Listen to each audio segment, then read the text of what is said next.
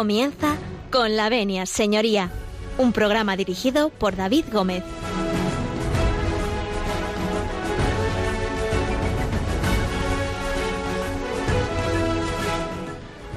Muy buenos días, señoras y señores, eh, y feliz año, feliz año. Estamos, eh, bueno, arrancando, llevamos 10 días de este nuevo año y para nosotros es nuestro primer día con todos ustedes, así que les deseamos que, que los Reyes Magos les hayan traído muchos regalos, muchos y buenos, y que inicien, inicien este año con fuerza. ¿eh? Yo creo que va a ser un año estupendo y al menos, por lo menos hoy en Madrid, tenemos eh, cielos despejados eh, y un sol de justicia, al menos de momento, luego hará fresquito, luego hará frío o fresquito, como dicen los andaluces.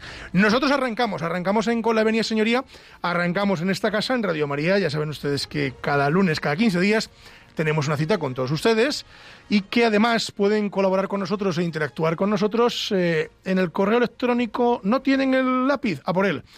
El correo electrónico con la venia arroba radiomaria.es. Se lo repito con la venia arroba radiomaria.es. También eh, pueden ustedes hacernos llegar sus eh, consultas a través de la página web de Radio María, www.radiomaria.es. Y como siempre, si nos dan ustedes permiso, nosotros eh, vamos a entrar en sus casas, en sus cocinas, en sus lugares de trabajo, en sus coches. Precaución en esos eh, recorridos que, que- que estamos haciendo en estos días y en aquellos lugares donde ustedes escuchan esta casa, eh, donde escuchan Radio María y toda su programación. Así que con la venia y con el permiso de todos ustedes, nosotros iniciamos este 2022.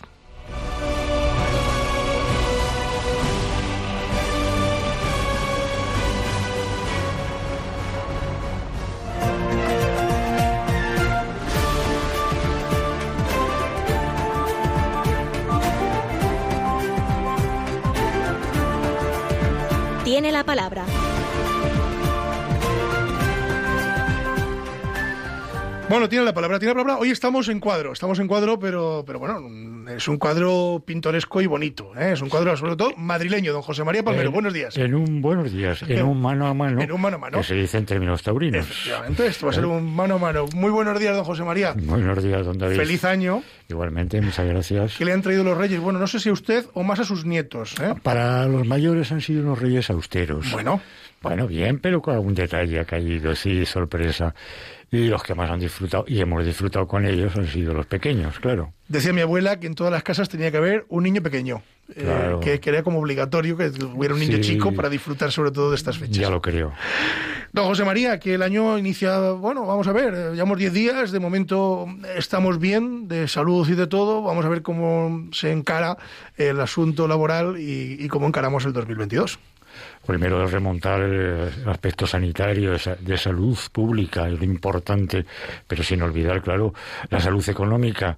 Caramba, que, uf, momentos tan difíciles. tan Complicados, difíciles, complicados, complicados, es cierto. eh, y de poder salir de ese bache, tremendo bache económico, que ya augurábamos precisamente cuando vino, cuando vino este, este virus, este bicho. Bueno, vamos a hablar hoy eh, de una cosa que además eh, es algo que queríamos hacer hace tiempo y que don José María ha preparado con mucho cariño, que, que se llama nada más y nada menos que términos y expresiones jurídicas, porque los abogados usamos unas palabras, Correcto. más bien unas palabrotas, eh, que, que el Correcto. común de los mortales les suena a chino mandarín. Sí, es un poco por, la- ver. por la experiencia profesional y con los clientes que muchas veces, lógicamente, preguntan, oiga, ¿esto que dice aquí en la sentencia? Oiga, en este escrito judicial, ¿qué significa esto? ¿Qué, qué, qué alcance tiene? ¿Qué, qué, en definitiva, o qué confusión me genera? Pues vamos a tratar de esclarecer esos términos que se utilizan habitualmente en nuestros juzgados, tribunales y en nuestros escritos eh, de los abogados y procuradores que van dirigidos al ciudadano. Fenomenal. Bueno, ya saben ustedes que en la segunda parte del programa vamos a abrir los teléfonos para que ustedes puedan intervenir con nosotros y además eh, nos puedan hacer preguntas eh, y aquello que sepamos les respondemos y lo que no, bueno, pues les prometemos darle respuesta o salida en cuanto lo sepamos. No obstante, ya les digo, pueden participar con nosotros en la tertulia que tenemos en, breve para que, bueno, pues que colaboren, digamos de alguna forma, o eh, se enriquezcan con las preguntas que, que puedan hacernos. Hoy estamos don José María y yo solos, un servidor de ustedes, pero, pero bueno, también tenemos, hay que decirlo todo, don José María, tenemos a Javier Esquina en el control de sonido, Hombre, claro. eh, que le damos los buenos días, le felicitamos el año, don Javier. Nuestro, nuestro, Eh, nuestro gran técnico en sonido. ¿eh? Buenos días, compañeros. ¿Qué Muy tal? buenos días, don Javier. Javier, Feliz Javier. año. Feliz año, los Reyes bien, ¿no? Muy bien, Claro, perfectos. Es que la gente no sabe que detrás del micro hay mucha gente, ¿no? Está aquí en, en esta casa, eh, pues Javier Esquina, en fin, todos los periodistas, compañeros, Claro, administración, claro, dirección, claro. en fin, aquí somos mucha gente y oye, pues eh, como hemos escuchado hace un ratito el padre Luis Fernando, eh, pues eh, la colaboración, lógicamente, con esta casa debe de ser algo, digamos, de obligado cumplimiento para todos nosotros, para que, bueno, pues profesionales como Javi sigan dando servicio de- en esta radio que, que- que, bueno pues que la sociedad necesita y mucho. Entonces Por supuesto. eh, bueno pues ahí Radio María hace una labor importantísima que ustedes saben y que pueden colaborar con, con nosotros y con esta casa. Como bien ya les ha indicado el padre Luis Fernando hace unos minutos antes del programa. Y bueno yo les animo a que lo hagan porque aunque no estemos en campaña eh, pero que lo hagan. Lo hagan porque realmente bueno pues creo que es más el beneficio que ustedes reciben que la aportación que ustedes hagan. O sea que adelante con ello. Bueno dicho esto eh, vámonos a empezar el año con marcha, don José María. Ojo, no es marcha de marcha de discoteca. Eh, No, bien claro. no, eh, vamos a empezarlo con marcha, marcha. porque creo que nos ha traído usted una marcha. Volvemos a la, a- volvemos a la música llamada culta. Venga, ¿eh? Y empezamos el año, pues como lo empiezan en, en Viena, que siempre me quedo con la pena de no poder asistir en vivo y en directo a mí también me hubiera gustado algún año, sí. a escuchar la Filarmónica de Viena en vivo, en directo y en presencia. Bueno, pues... Yo eh, lo veo todos los años, ¿eh? por televisión española, es como una tradición. Sí, yo, yo la oigo todos los años porque verla eh, eh, en televisión, el sonido de televisión es pésimo, sigue siendo pésimo. Y entonces pongo la radio Ah, para, bueno. para escuchar el sonido un poquito más puro, no tanto como en directo, y la, y la imagen pues para ver la riqueza de ese, de ese palacio de, de música vienés, que es una joya, verdaderamente. Yo hago dos cosas. Eh, escucho el concierto ¿eh? todos los años, el del día uno, y la bendición Urbi et Orbi, que es, bueno, pues, eh, en fin, es, forma parte, digamos, de las tradiciones entrañables de, de la Navidad. Y qué mejor que arrancar el año pues con esa tradicional ya marcha Radetzky de Johann Strauss, opus 228, eh, que es una pieza ya de obligado cumplimiento en el arranque del año. Bueno, pues nos vamos a ir con la marcha. Les dejamos aplaudir, ¿eh? porque esta marcha además se puede aplaudir. Con Claro, lo cual, eh. Les, cuando empiece la marcha, nunca mejor Eh, dicho, Hay una parte, hay una parte musical de, de- esta pieza en la que se pide además la colaboración del público, que público. gustosamente Accede. eh, con sus palmas eh, accede a, a seguir. y si hay alguno más bailongo y la quiere dar un baileo, también puede. También. También, ¿eh? Con cuidado. Que, claro, bailar una marcha Es más complicado. Es, es más complicado. Oye, pero puede ser. Bueno, nos vamos con la marcha y a la vuelta vamos a hablar de términos y expresiones jurídicas en Con la Venia Señoría y con don José María Palmero al frente de, estos términos que vamos a intentar ir indagando ir, bueno, pues explicándole a todos ustedes. No se marchen porque volvemos enseguida.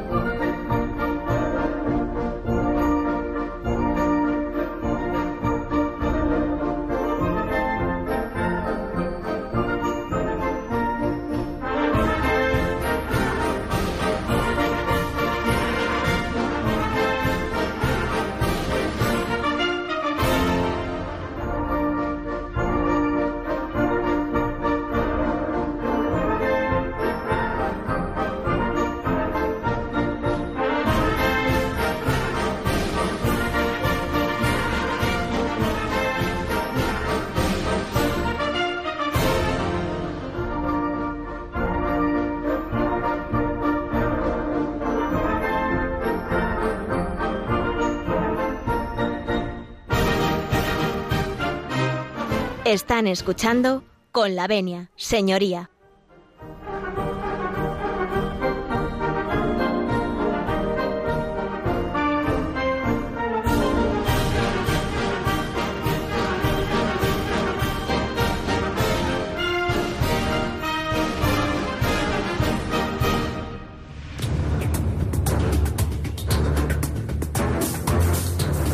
El caso de hoy. Bueno, después de escuchar esta marcha, que, efectivamente no se puede bailar, pero oye, para hacer el deporte, para bajar los polvorones, don José María, sí que vale, ¿no? podemos andar rápido, a, a, paso castrense. Con cierta marcialidad. Con cierta marcialidad, ¿no? Decir, oye, pues mira, también si sirve para adelgazar un poquito de esos kilos que hemos engordado, al menos yo, porque a mí se me juntan todos los años, no, me, ¿eh? No me comprenden las generales de la ley. yo no sé usted, don José María, pero a mí se me juntan los polvorones de un año con otro. Entonces, a mí eso de la operación bikini, no sé dónde meterla, no, no, no, la encajo. En mi casa dura el terrón hasta el, turrón hasta el mes de agosto. pues yo tengo que contar que en mi casa mi madre compraba a mi padre, que era un, ratón del dulce y, de, y del turrón, compraba caja de, cajas de 10 kilos, de estos que vendían a granel, y duraba el turrón hasta el mes de septiembre del año siguiente. Claro. O sea, era, era alucinante. Pero bueno, él no engordaba, yo sí, las cosas como son. Volvemos de Viena. A Volvemos de Viena a Madrid. a Madrid. Y vamos al turrón. Y vámonos al turrón, que el turrón en este caso vamos a hablar de los términos y expresiones jurídicas. Y además hemos hecho un pequeño diccionario. Más bien, eh, don José María ha ido. Vamos a avanzar por la A. Vamos a empezar por la A eh, para no liarnos. Un poquito de orden. Un poquito de orden. Yo, yo, iré metiendo también alguna, pero vamos a empezar por el principio. Bueno, lo primero que hacemos los abogados al llegar a un juzgado es, la famosa conlavenia. Es iniciar, que es como se llama este programa. Es eh, por, es por cortesía hacia el tribunal, hacia el juez, pues pedir la licencia para hablar. Y por eso se dice con la venia, con el permiso de su señoría, tomo la palabra, ¿eh? porque se respeta el turno de palabras rigurosamente, que es como debe ir normalmente el proceso. Entonces, la venia es la licencia que se pide al tribunal. Bien, pero además eh, tiene otro significado, ¿no? Hay otra excepción, hay otra excepción que utilizamos los eh, profesionales de la abogacía, que es la petición de venia. ¿Qué significa petición de venia? Pues es nada más ni menos que pedir la licencia al compañero que, por decisión del cliente, te sustituye en la continuación del procedimiento. Inicias un procedimiento con ese abogado, decide el cliente, pues porque no tiene la confianza, porque no eh, y por, porque tiene otro que le parece mejor, es de obligado, es de ontológico pedir la venia ¿Qué significa? Pues que el abogado entrante solicita el permiso del abogado saliente al mismo tiempo que le pide la documentación y los conocimientos que tiene hasta el momento para continuar el proceso. Bueno, ya saben que tiene dos significados, ¿no? Y luego un tercer significado, si me permiten la licencia, que es este programa, que se llama Con la Veria Señoría. Bueno, vamos a avanzar un poquito porque tenemos eh, palabras que usamos los abogados, expresiones que muchas veces nos preguntan eh, los clientes y los oyentes, nos preguntan, eh, oye, ¿esto qué significa cuando mandamos una sentencia, cuando mandamos un, un documento judicial?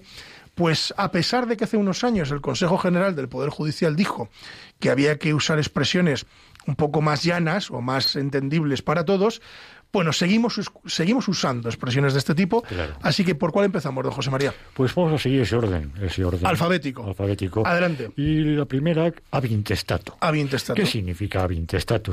Sin testamento. Es decir, la persona que fallece no por eso pierde en sus herederos el derecho a, eh, a, ser causante, a, que tiene transmisión de los bienes hereditarios, pero que no ha dejado disposición de última voluntad.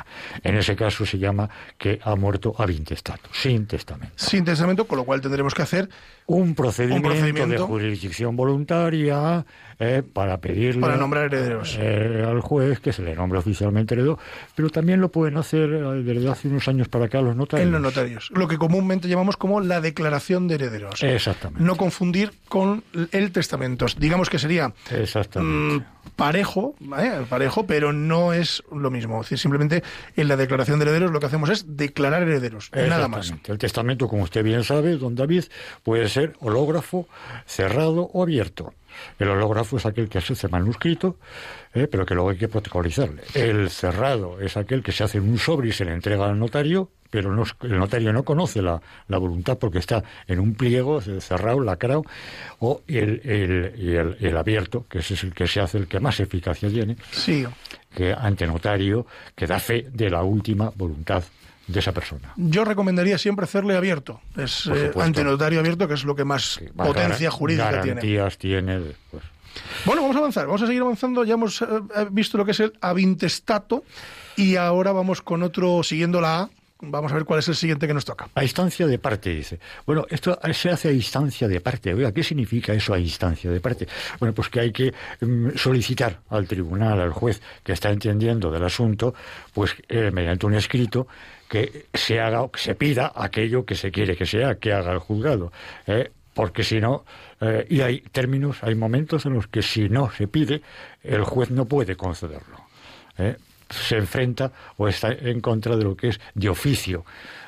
Una diligencia de oficio es que está obligada el, juzgado a realizarla, mientras que a instancia de parte solamente si me lo piden el abogado director del procedimiento. Yo, si me lo permite, voy a meter ahí una cuñita, que es una frase de usted, y también la voy a mezclar un poco con, lo que nos ha dicho alguna vez aquí nuestro magistrado, don Adolfo Carrestero, que, ha pasado por los micros de esta casa más de una vez, que es, eh, usted siempre dice, don José María, que estamos ante una cosa que se llama justicia rogada. En el procedimiento civil así es. Eh, que es que hay que pedir. Pedir. Si no pides, no se te da. Lo que no se te pide, lo que no se te pide al juez, lo que no se le pide al juez, no puede concederlo. Podemos decir que es a instancia de parte. Salvo, salvo el principio, que también lo veremos luego, injura novit curia. Pero lo dejamos para ahí. Lo dejamos para, luego. Y luego don Adolfo Carretero siempre nos decía que el juez eh, por sí solo eh, hay veces que no puede hacer tantas cosas. la gente piensa que un juez puede hacer muchas cosas, sin embargo, si la parte no lo pide, es decir, nos decía aquí una vez que si alguien no pide que entre en prisión cierta persona dentro de un procedimiento judicial, pues difícilmente el juez puede encajarlo, ¿no? Claro, es extrapolable al procedimiento penal eh, cuando en realidad, más que instancia aparte, es lo que rige es el principio acusatorio. El principio acusatorio. Si no hay acusación pública, Ministerio Fiscal, particular, privada, acusaciones personadas mm, particulares, el juez no puede mm, condenar. No puede llegar a una resolución condenatoria si no hay un sostenimiento de una acusación. Con lo cual, a instancia de parte, Exacto. Eh, la petición, digamos. Porque a instancia de parte se utiliza más para el, término civil. Para el procedimiento civil. correcto, Bueno, avanzamos en, la A. ¿Qué más nos trae la A? La A nos trae muchas cosas, ¿eh? El, la aberratio ictus y el animus necandi. Bueno, bueno. Ah, caramba, el aberratio ictus. El aberratio ictus es una figura, es el, golpe erróneo. ¿Mm? Eh, eh, un ejemplo para que se pueda comprender nuestros oyentes.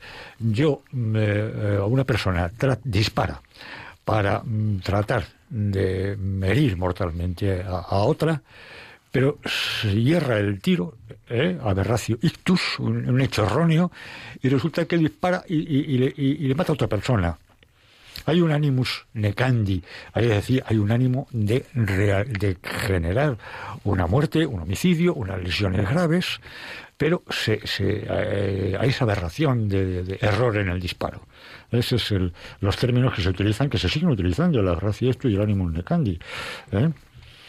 Bueno, ya saben ustedes, es decir, mm, aunque efectivamente no son términos eh, muy comunes, pero en el argot jurídico seguimos usando. Em, eh, seguimos usando, igual que otro, el atestado. El atestado se utiliza muchísimo y todo el mundo habla, pues sí, el atestado, eh, pero que no se confunda con aquello que está pleno, lleno. o aquello que decíamos en mi pueblo, ¿no? Es más atestado que la pila un pozo. Es decir, decían, ¿no? Esto no es así, ¿no? No, no, no, van por ahí los tiros, ¿no? El atestado en términos... Es cabezón, vamos, que es cabezón el muchacho. El atestado en términos jurídicos, el atestado en términos jurídicos era la policial. Es el informe, son todas las actuaciones policiales que después van a servir para aportarlas al juez y el juez valorar eh, eh, ese, ese atestado, esa diligencia eh, de investigación que está realizando la policía. Digamos que es toda la documentación gráfica, sonora, de, investigación documental que la policía hace y que luego pasa a sede judicial. Es muy conocido. Sobre todo los de tráfico. Es muy conocido en tráfico, claro. Esos vehículos de tráfico que dicen atestados. De la Guardia Civil. Pues es precisamente el equipo de Guardia Civil que realiza la medición de la frenada, el derrape, la, localización de los heridos, etcétera, etcétera. Pues yo pensé que cuando vi esas furgonetas, digo, aquí lo que va son los guardias civiles más brutos de unidad testados. Digo, pues serán los más brutos del cuerpo. No, por Dios, que me perdonen los guardias. no tiene nada que ver. Son los que realizan los informes. Bueno, vamos a continuar con la Vamos allá. Está, está siendo divertido, ¿eh? Apelación. Ah, bueno. ¿Qué es apelar? Apelar, pues es recurrir, en definitiva, una sentencia o una resolución judicial, un auto, una sentencia, una providencia, recurrir con aquello que no se decisión judicial que no se está conforme. Pues se llama, en términos del foro, apelar, apelación. Un recurso. Además, es que no solo se pueden apelar sentencias, también se pueden apelar autos judiciales. Autos, que, que la gente esto no lo sabe muchas veces, ¿no? El común de los mortales piensa que se puede apelar una sentencia que nos ha ido mal en primera instancia, podemos apelarla, es decir, recurrirla al Tribunal Superior. En este caso, pues estamos en primera instancia, sería la audiencia. Pero también podemos apelar a otro tipo de documentos judiciales o escritos judiciales. Sí, pero mm, se pueden recurrir los, eh, los, autos, las autos y las diligencias. Diligencias de ordenación que hace el secretario, el letrado de justicia, también son recurribles. En reforma, o en apelación. En este caso hablamos de apelación, que es el conocimiento que tiene el Tribunal Superior, también llamado Tribunal Azcuen, el juez acuo, que es, el, primero, el, primero juez que lo ve. con el que estamos en desacuerdo y presentamos el recurso frente al tribunal Azcuen. ¿eh? Que es el juez superior. Hacia el cual va dirigido el, Tribunal Superior. Sí, que no, hablamos, digamos, de, que un juez tiene categoría de otro, no, sino que son instancias distintas. Instancias distintas. el, el, Azcuen es, digamos, la segunda instancia o superior, y el Azcuo es la primera instancia donde iniciamos el procedimiento. Así es. Bueno, vamos a continuar con este abecedario que teníamos por aquí. No hemos pasado de la A todavía. Vamos a cambiar ya. Venga. Vamos a la C. El careo. ¿Qué es un careo? Pues un careo simplemente es aquella diligencia que practica el juez de oficio o estancia de parte, por petición de parte, para que eh, ante declaraciones que hace el investigado, el acusado, eh, y un testigo o dos testigos o tres testigos se cotejen entre ellos en vivo y en directo para que mm, dice pues no usted está faltando la verdad usted es un mentiroso usted dentro de un orden de policía de este lado que tiene que, observa el juez ¿eh? mm, para que para esclarecimiento de los hechos. Es decir un careo no es una reunión de la comunidad de vecinos. No no no no. Que, también hay movimiento allí no ah, sí, pero, pero, esto ya es más serio. esto es más serio la casación. Vamos con la casación. La casación qué es pues es un recurso pero en contra de lo que mm, eh, muchas personas creen, incluso hasta profesionales. Yo, yo he oído a algún profesional decir, para que se reforme la... No, no, no, mire usted, eh, la casación lo que hace es anular, anular. Aquí casar es lo contrario de lo que se entiende en términos vulgares, unir parejas. Aquí es separar. Se han casado, una, pareja que se ha unido, se han casado. Aquí precisamente lo contrario. Aquí es anular aquella resolución del tribunal inferior o del juez inferior acuo que hace el tribunal adcuen, en este caso siempre el tribunal supremo, que la casación es el recurso que se ventila ante el tribunal supremo, cualquiera de sus seis salas, primera de lo civil, segunda de lo penal, tercera, cuarta, quinta de lo contencioso administrativo y sexta de lo social o laboral. Qué complicado es que te admitan una acusación, ¿eh? el primer trámite es la admisión a trámite. La admisión a trámite es complicado. Es complicado. La admisión a trámite hay que hacerlo muy bien, muy bien, muy bien, muy bien el recurso de casación para pasar el primer nivel que es la admisión. No digamos luego la mm, estimación del recurso. Sí, es cierto que son, son complejas. son Pero claro, eh, obedece la, la admisión a trámite, tanto del Tribunal Supremo en casación como la admisión a trámite de la demanda de amparo en el Tribunal Constitucional, han obedecido a, una, a órdenes eh, de saturación de saturación de, procedimiento. Sí, digamos que, que, es la admisión a trámite es como un primer filtro. Es una decisión política más que judicial. Salas que están súper cargadas, saturadas. de trabajo, Entonces dice, bueno, vamos a arbitrar un medio para que no venga el aluvión de, de, recursos, algunos descabellados.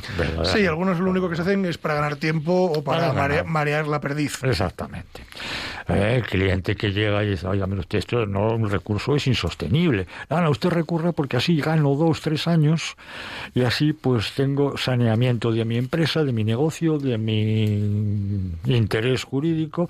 Ya sé que no lo vamos a sostener, pero retrasamos tres años. Eh, tengo que decir en favor de usted y de servidor que nosotros siempre recomendamos, cuando no lo vemos claro, no recurrir.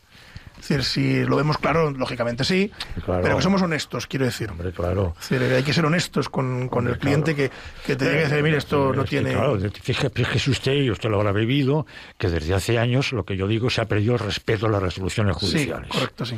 Ha ocurrido el juez se equivoca, el tribunal comete un error, claro que sí, mm, fundamenta mal su sentencia, claro que sí, pero no en un porcentaje tan elevado como el aluvión de recursos. vamos a recurrir, porque sí. Claro, la obligación del profesional del derecho, el abogado... Es ser franco y honesto. Yo he realizado un estudio de su sentencia la fundamentación jurídica, la, exposición de los hechos, eh, las pruebas practicadas. Eh, usted, esto mm, lo considero imposible de, que, de que prospere su recurso. Usted recurra. Bueno, ya hemos casado, que no significa unir, sino todo lo contrario, en, términos jurídicos, entiéndase. Y vamos a continuar con la siguiente, con el siguiente palabra, con la siguiente expresión. El cohecho. El cohecho. Ah, mira, esto ha estado muy de moda en los últimos años. El cohecho. ¿Nos lo cuenta usted, don David? Bueno, básicamente el cohecho viene a ser mm, algo que, para que se entienda, eh, que digamos como que te, te hacen digamos, un pago, algo así para que tú eh, puedas eh, iniciar, digamos, una acción. Es decir, sobre todo en los términos de la administración pública, pues el cohecho viene siendo pues una acción encaminada a que un determinado dirigente público haga una determinada acción. ¿Eh? Entonces, ¿qué significa esto? Pues darle un cochecito, pagarle un dinero, el sobre, lo que conocíamos comúnmente como el sobre. En términos vulgares. Esto es, en términos vulgares. El soborno. Es el, soborno. O en términos de que se utilizan en, en, Sudamérica, en nuestros oyentes allá, allá en de los mares, la mordida. Exacto. Es decir, eso es el cohecho. Eso es el cohecho. explicado muy llanamente para que nos entendamos todos. ¿Quién lo comete? El funcionario el funcionario público, siempre. O persona pública, o, sea, digamos, dirigente, eh, un alcalde, un concejal. Eh, o, persona, efectivamente, que tiene una, un, en un momento, eh, un momento político, tiene una facultad de, Desgraciadamente, en los años 2007-2008, cuando los buenos inmobiliarios vimos mucho de esto, para desgracia nuestra. Dice, tú cohecha que algo queda. Exacto. Bueno, vamos a seguir avanzando. ¿Vamos, a, ¿Vamos por la C todavía o seguimos...? No, vamos a pasar a la distinción entre demanda y denuncia. Ay, muy importante. Esto sí que es súper importante porque la gente eh, se lía. mucha confusión. Se lía, Y no digamos en el periodismo... Uy, eh, mucho más.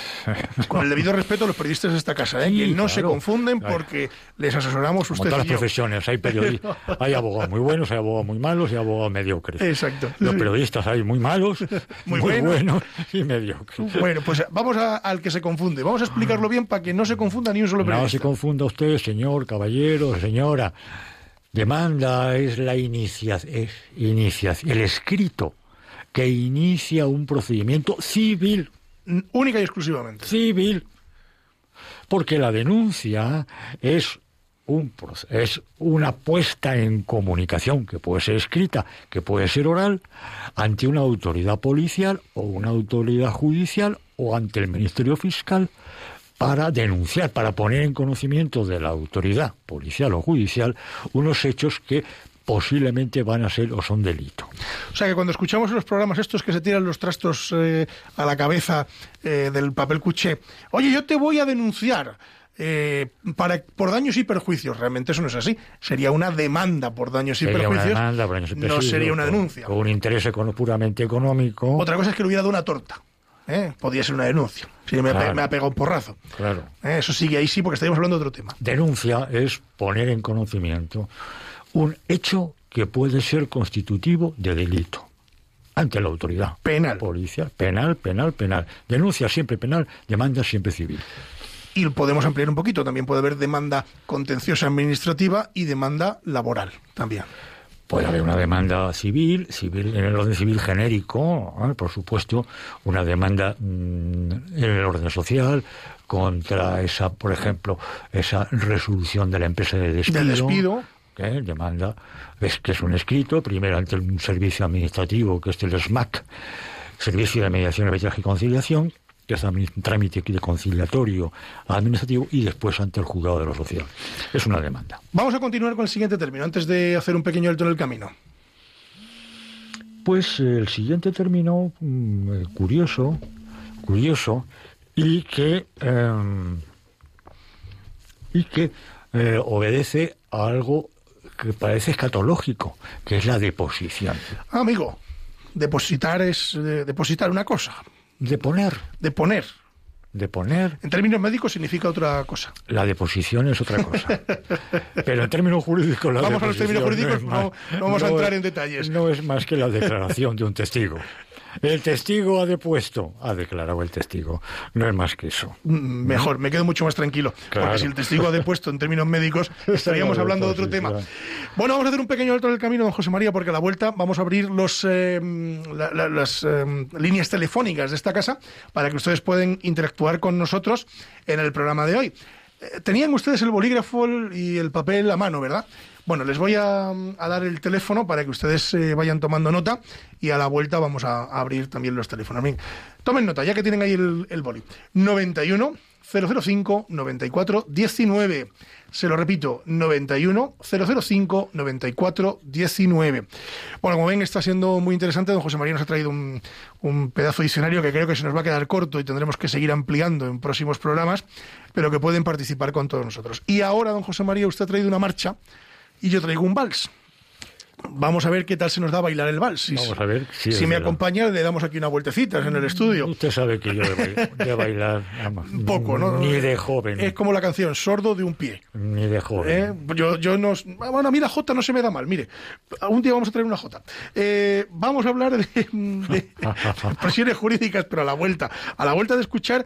Claro, yo siempre me cabreo con don Valeriano y con alguno más que me trae canciones en inglés. Pero hoy aquí yo me he complicado la vida de mala manera y he traído a un compositor ruso. Instrumental. Ahí que va eso. Pero bueno, es instrumental. Es un vals. Se llama The Second Vals, que es el segundo vals. Y concretamente es de Dmitri Bostokovic. No sé si lo he dicho bien. Creo que sí. Os- Exacto. Entonces, bueno, ha sido este, esta pieza musical ha sido interpretada, eh, en este caso en el que traemos nosotros, por Andrea Riau, que es un director conocido, muy conocido, que además es católico. Y bueno, pues eh, lo vamos a traer aquí a esta casa para que, que disfruten ustedes. Además, esta pieza eh, ha sido también banda sonora de muchas películas eh, y les va a sonar bastante. Así que a la vuelta de escuchar de Second Vals, vamos a seguir hablando con don José María Palmero y con servidor de ustedes de los términos y expresiones jurídicas. Y recuerden, 91 005 94 19. 91 005 94 19. A la vuelta abrimos teléfonos y continuamos participando con todos ustedes. No se marchen.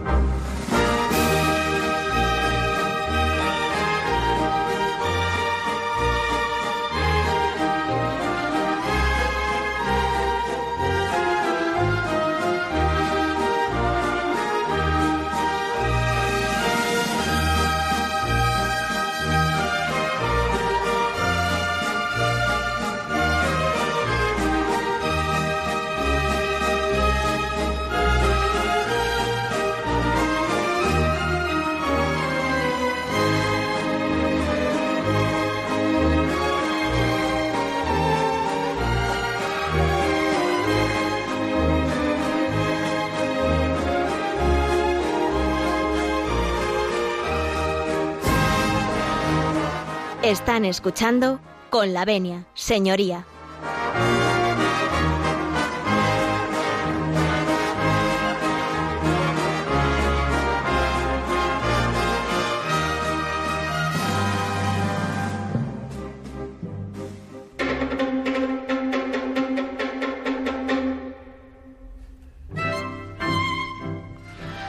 Boccherini nos anuncia que abrimos las líneas telefónicas para que ustedes puedan interactuar con nosotros.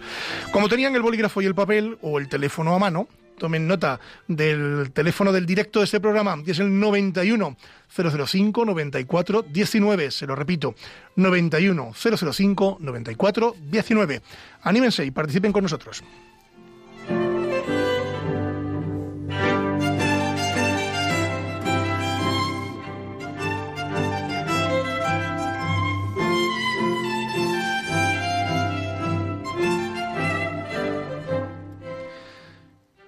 Continuamos, continuamos eh, con don José María Palmero. Nos habíamos quedado en, en algunos de los términos y expresiones eh, jurídicas que venimos analizando en la mañana de hoy. Y mientras que se animan ustedes a participar con nosotros o, a preguntarnos aquello que, podamos ayudarles, vamos a continuar, don José María, porque tenemos un montón. Si es que vamos, creo que vamos por la C, ¿no? Todavía. Vamos a acelerar un poquito. Vamos allá. Vamos, A ver, vamos a ver qué es el exhorto. El exhorto. El exhorto. ¿Qué es el exhorto? Pues es un acto de comunicación entre juzgados. ¿Eh?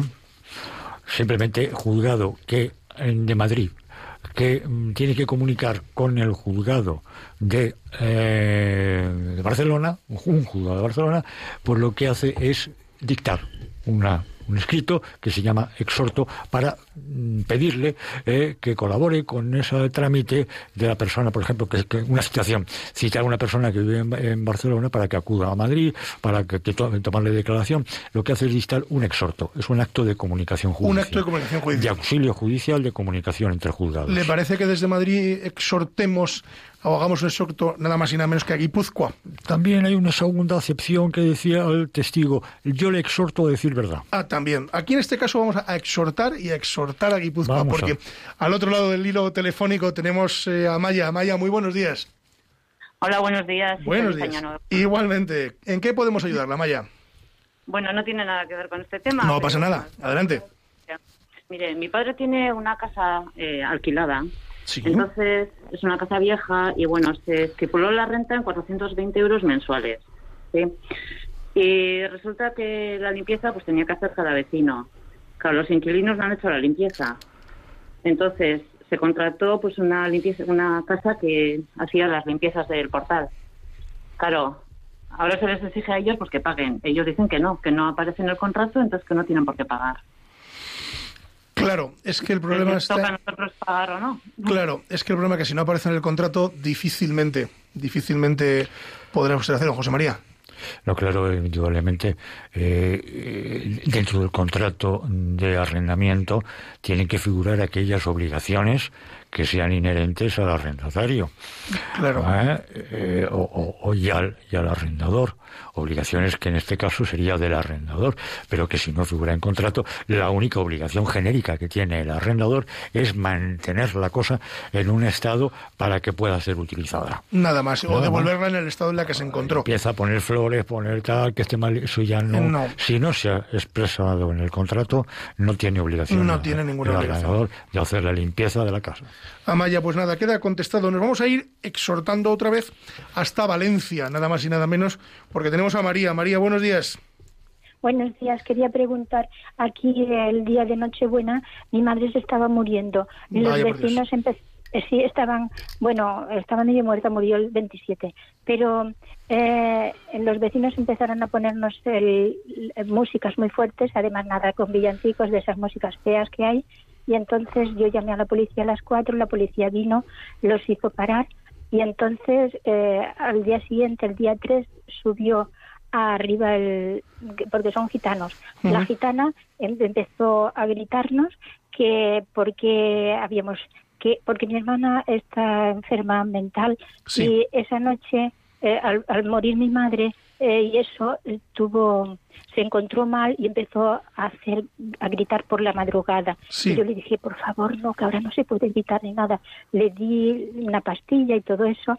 Y y entonces por la noche la gitana supo decirnos que eh, que la habíamos, no la habíamos dejado de dormir y porque habíamos llamado a la policía, porque también el día 24, también sin el día eh, de Nochevieja, también empezaron a ponernos unas músicas toda la noche, toda la noche. Yo al final llamé a la policía, la policía vino al final a las 4 de la madrugada y entonces les dijeron que bajara la música. Y ellos se ve que estaban quemados de eso.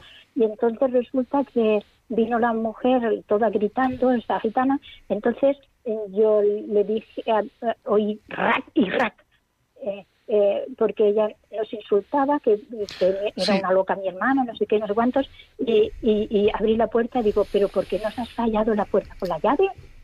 Dice, ¿vosotros por qué habéis llamado a la policía estos días? ¿Eh? María, y la, y, la, pregunta que nos quiere usted hacer, ¿cuál es? Que eh, mm, si yo puedo denunciarle, porque yo me fui al, a, la, a la Guardia Civil y, le dije a la Guardia Civil, mm, dice, por esos daños de la puerta sí, pero por nada más. Entonces yo debo de denunciarles o no debo de denunciarles, quería preguntarle. No, José María. Eh... Entiendo, mi más sentido pésame ante todo. Sí, lo primero es esto. Eh, entiendo que los daños eh, causados en una propiedad son denunciables, claro. Usted puede denunciar unos daños sufridos en su propiedad por la persona o personas que los hayan causado. Por supuesto que sí, puede denunciarlo. Claro, efectivamente. Por lo demás, eh, bueno, usted hizo lo que tenía que hacer, que era llamar a la policía, que vinieran y que, bueno, dada la situación, pues eh, bajaran la música o el volumen o la quitaran o algo así, pero un poco más. No sé si le ocurre a usted algo, don José María. No, efectivamente, claro, hay que analizar mucho. Ante todo es eh, un sentimiento de, humanidad, de, sentido común. de educación más que... Educación, educación, de, cultura, de respeto, eh, que tanto, tanto, tanto necesitamos en la este sociedad moderna. Bueno, desde Valencia nos vamos nada más y nada menos que a la tacita de plata, Cádiz, porque tenemos al otro lado a Pedro. Pedro, buenos días. Hola, buenos días, feliz año para todos. Igualmente, Pedro, ¿en qué podemos eh, ayudarle? Mire, es una pregunta un poco, se sale del tema, pero bueno, eh, los seguros de, vida de la hipoteca, ¿están eh, protegen las infecciones del COVID o no protegen? Es que tengo duda con eso. Bueno, pues que sepamos aquí, tanto don José María como yo, Pedro, no tenemos ni idea. Eh, podemos preguntarle a alguien que, entienda de seguros. Es que el otro día escuché en un, en un supermercado una chica que ha tenido problemas muy gordos pero está, pues, y, está de pleito con, la, con una entidad porque no le, no le Mire, eso va a depender, va a depender muy mucho del clausulado de de la, de, la póliza. De las condiciones generales de la póliza. Las condiciones generales, si cubre o no cubre, me imagino que no que, no aparecerá, pero a lo mejor parece algún supuesto parecido o similar, no lo sé, pero es cuestión de analizar el caso en concreto y de analizar las, las, normalmente, Normalmente, normalmente las pólizas de seguros excluyen los eh, riesgos que llaman catastróficos. Sí, sí, suelen excluirlo. Si al COP se le da el concepto eh, jurídico de riesgo catastrófico, indudablemente eh, no lo De todos modos, Pedro, nosotros siempre hacemos la siguiente recomendación. le recomiendo que vaya a un letrado especialista en seguros y que éste le, asesore y estudie, la póliza a ver si es posible que, tenga algún tipo de cláusula por la cual pues usted puede hacer algún tipo de acción eh, encaminada con esa hipoteca. Desde Cádiz, eh, de punta a punta y tiro porque me toca, nos vamos a Cantabria, porque al otro lado tenemos a Inmaculada. Inmaculada, buenos días. Buenos días, no sé Dios. ¿En qué podemos ayudarla, Inmaculada? Les agradezco por toda la información con que nos ayudan. Bueno, hacemos lo que podemos. es, muy distinto, pero es de lo que ahora habitualmente vamos a sufrir si no, alguien nos lo remedia. Díganos. yo tuve una agresión de las ondas electromagnéticas y luego me pusieron en comunicación con una catedrática de Madrid, que es la presidenta, y hay documentos que asesora para esta asociación de los afectados, y entonces resulta que mm, al poner un pendrive en la televisión, donde fue cuando me dieron unas agresiones, que es cuando me he hecho hipersensible. Y entonces he querido renunciar y ya no uso la televisión, el, el, móvil ya he tenido que renunciar, tenía de todo, WhatsApp, bueno, etcétera. Y he cogido el, pequeñito que es por cable.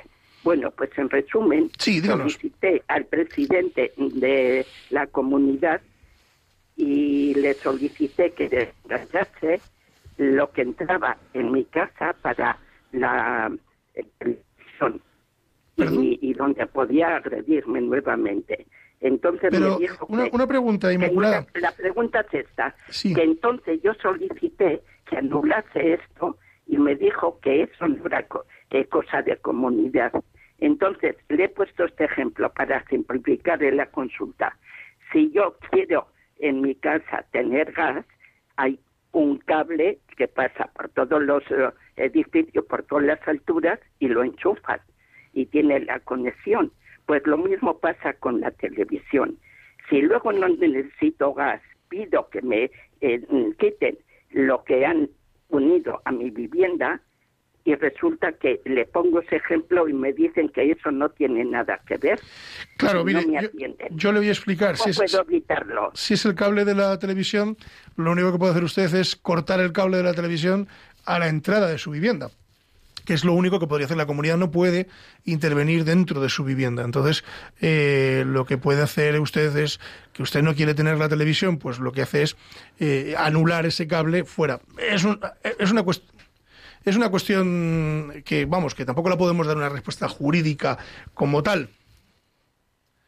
No sé es que individualmente, si yo lo hago y esto es una, es una comunidad, entonces me dicen que no puedo venir un técnico a que corte estos cables, que depende de que el presidente y el administrador dé permiso.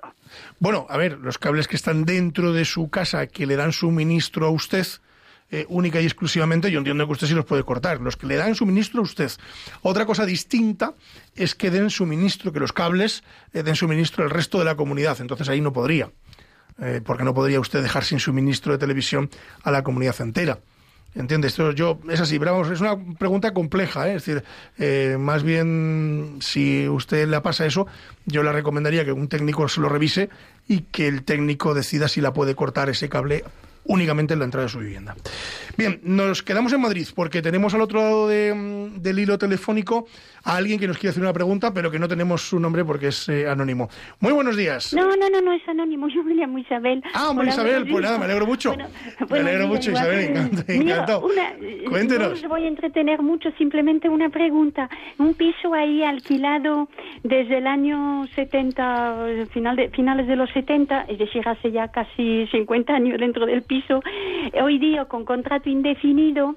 En caso, estoy viendo con el... Um, el cambio climático y todo esto, hay que renovar todo el ventanal, poner eh, calefacción individual y todo esto. ¿Esto va a ser las costas hacia el inquilino o hacia el propietario? Porque si bien en el contrato dice, en el contrato de los años 78, dicen que todos los cambios de puerta ventanal y no sé qué las asumirá el, um, el inquilino, Hoy en día, no sé, después de 50 años, me, parece que no se puede considerar uh, por mal uso. Pues mire, le va a contestar don José María Palmero. Son obras de mejora ¿eh? y que además están contempladas en el contrato, por muy antiguo que sea, esas obras de mejora son repercutibles en el, inquilino. Siempre que esté en el contrato. Claro. Bueno, no sé si tenemos alguna llamada más. Eh, de momento ya nos quedan apenas cinco minutillos, don José María. Vamos a despedirnos con algún, algún palabra interesante. Ay, es difícil, ¿eh? ¿eh? tenemos muchos, ¿eh? que tenemos una barbaridad. tenemos hasta la V, fíjese si tenemos. Por ejemplo, inhibitoria que es inhibitoria. Pues algo que, parece que al oído suena como eh, Álava, Vitoria, no, inhibitoria con H y con B. Es simplemente aquel planteamiento que se le hace a un juez, pues le dice, oiga, diga usted a su compañero juez que se inhiba, que, que no siga en el asunto, uh, la eso es declinatoria, más bien, declinatoria inhibitoria, que se inhiba eh, de conocimiento porque no tiene competencia jurisdiccional sobre la materia, etcétera, etcétera. Le voy a contar una anécdota. Eh, a mí, fíjate si el mundo, el mundo es un pañuelo, ¿eh? Yo he llegado a tener a eh, un juez que era primo de mi contrario. Primo hermano. Es una causa de inhibición. y entonces el juez. Y si, no se inhibe el juez lo hizo, propio, lo hizo, lo hizo. Que, debe hacerlo. Y, de hecho lo hacen. Lo hizo, dijo, qué casualidad. El contrario es el primo hermano del juez. Claro. Y el juez, sin entrar en el asunto, dijo, yo esto no lo puedo llevar. Y se quitó del medio. Cabe la recusación.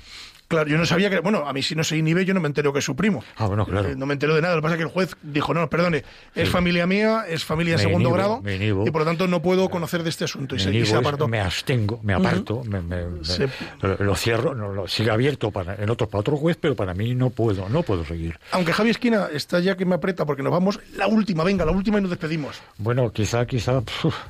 Eh, que son tantas, tantas, tantas. El vacacio legis. Por ejemplo. ¿Qué es una vacacio legis? Pues que se van de vacaciones las leyes. Que las leyes se van de vacaciones.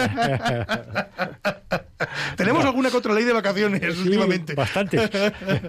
no, pues es el tiempo que transcurre desde que la ley se publica en el Boletín Oficial del Estado. no se van a venidor, ¿no? Eh, no, ah. desde que se publica hasta que entra en vigor. Hay, hay leyes que tienen, por ejemplo, la ley de reforma del, procedimiento civil, la ley enjuiciamiento civil, tuvo una vacacio legis, un tiempo de un año entero. Normalmente los tiempos son más cortos. Esa es la vacación, el tiempo que está desde que sea, desde que se ha aprobado y se ha publicado en el BOE hasta que entra en vigor. Y la última que nos vamos, ya sí. La última que nos vamos. la reformación peius. Qué mal suena esto. La reformación peius.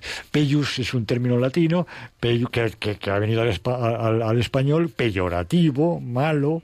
¿eh? Reformación peius es cuando se va por lana y se sale trasquilado. Pues mm, espero que no vayamos ni usted ni yo por lana y salgamos trasquilado. José María Palmero, muy buenos días. gracias. que tengan ustedes buen año. Muchas gracias. Y a todos ustedes nos marchamos, nos marchamos. Se nos hace tarde. Quédense porque a continuación viene Revista Diocesana y después los informativos. Recordarles que la campaña de Radio María termina hoy, pero que colaboren ustedes con esta casa porque es muy necesario por el bien que hace esta radio en los hogares españoles a todos ustedes decirles que nos marchamos, que tengan un feliz año, que disfruten, que, sean responsables con la situación que tenemos, pero que también eh, empecemos un poquito a ir viendo la luz al final de, este túnel tan terrible que hemos tenido en los últimos años. Ya mm, han pasado algunos que otros. Decirles que pueden contactar con el programa en el correo electrónico con la Se lo repito, con la También a través de la página web de Radio María, que es www.radiomaria.es. Anímense a contactar con nosotros y nosotros volvemos dentro de 15 días eh, en Con la Avenida Señoría. Gracias Javi Esquina al control de sonido que ha estado con nosotros esta mañana y nosotros les dejamos a continuación con la programación de Radio María. Les recuerdo, revista diocesana y después los informativos. Ya saben lo que siempre les digo y hoy especialmente en este eh, inicio de año, que si la justicia no es justa, es doblemente justicia. Muy buenos días.